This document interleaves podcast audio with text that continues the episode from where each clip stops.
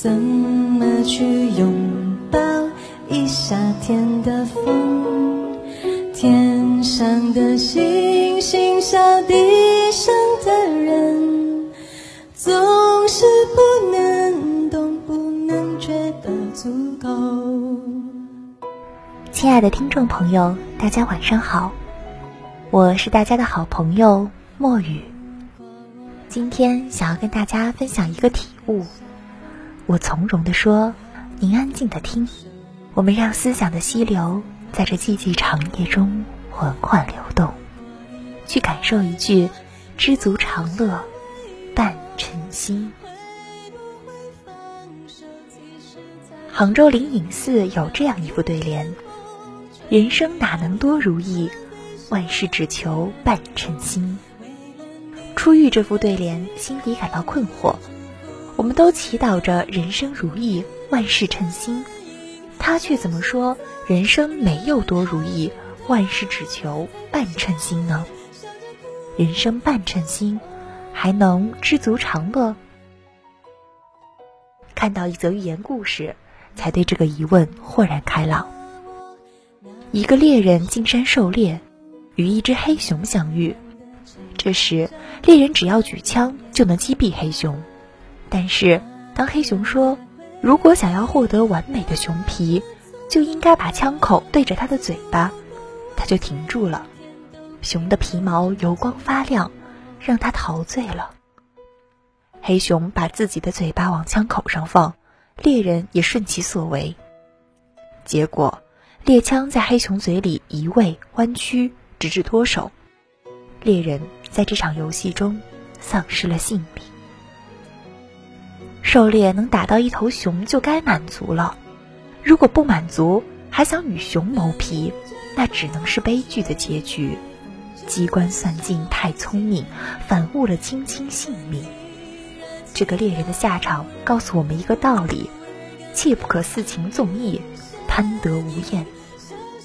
季羡林曾说：“每个人都争取一个完满的人生，然而自古至今，海内海外，一个百分之百完满的人生是没有的。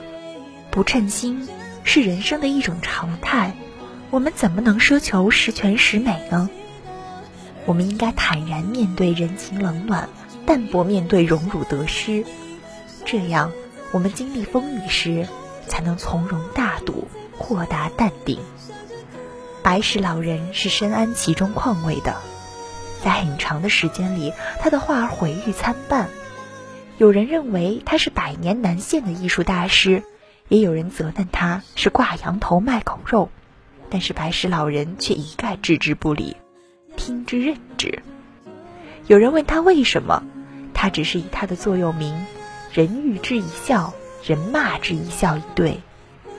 人生天地间。必然会遇到不同的眼光，有人称赞，是对自己的肯定，一笑，笑出的是自信和从容；有人诋毁，是对自己的否定，一笑，笑出的是豁达和超脱。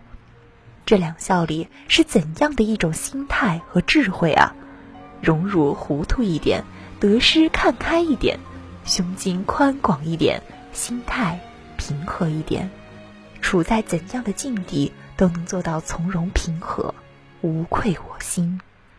追求事业的过程中，毁誉是必然的存在。这时做到半称心并不容易。但是事业到达巅峰时还能半称心，则是对人性更严峻的挑战。牛顿晚年对青年才俊的打压，海明威的自杀等等。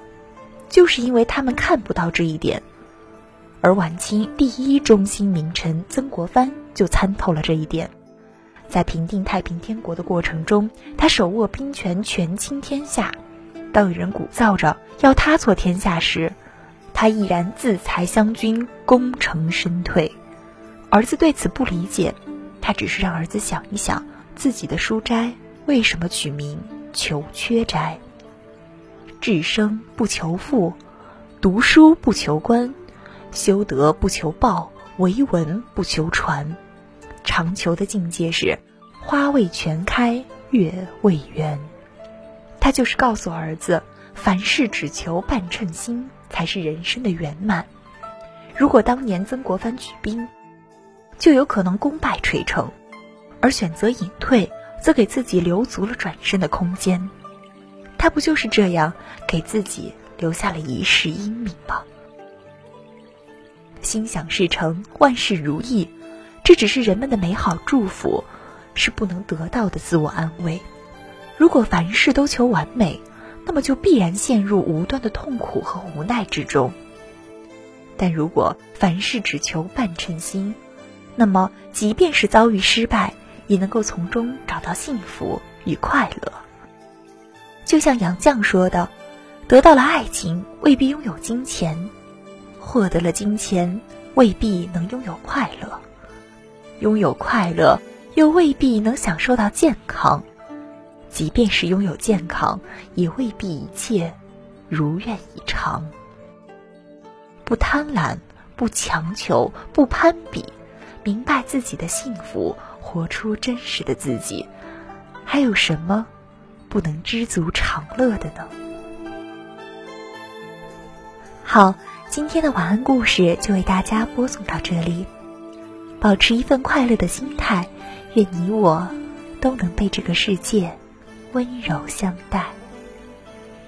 亲爱的听众朋友，大家晚安。